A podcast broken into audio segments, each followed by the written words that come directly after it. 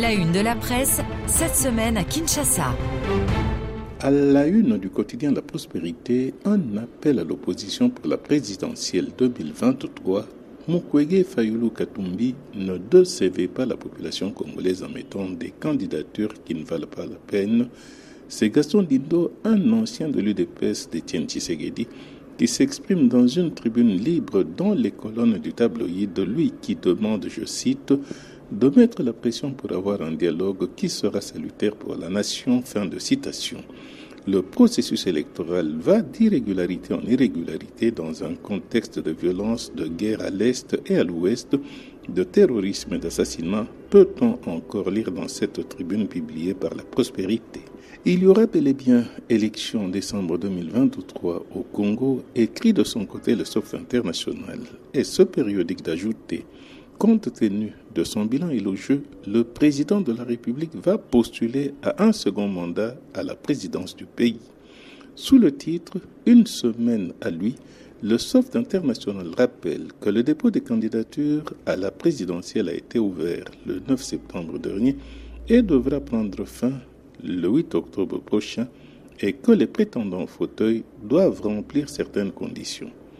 Le temps n'est plus un allié les jours, les heures, les minutes sont comptés, poursuit le journal. Nouveau rebondissement dans la polémique sur le résultat de la présidentielle de 2018, le tri hebdomadaire Africa News s'interroge. Nanga cherche-t-il Noisa Tshisekedi? Pour ce journal, au-delà de la littérature couchée sur son document, l'ancien président de la CENI, Corneille Nanga, n'a pas présenté les preuves de l'existence d'un compromis entre Félix Antoine Tshisekedi et Joseph Kabila ou d'une fraude en faveur de l'actuel président de la République. Le même Nanga rappelle Africa News a, en février dernier, au sujet du vrai faux accord secret entre Kabila et Tshisekedi, entretenu un imbroglio après les propos qu'il a tenus dans une interview à Jeune Afrique.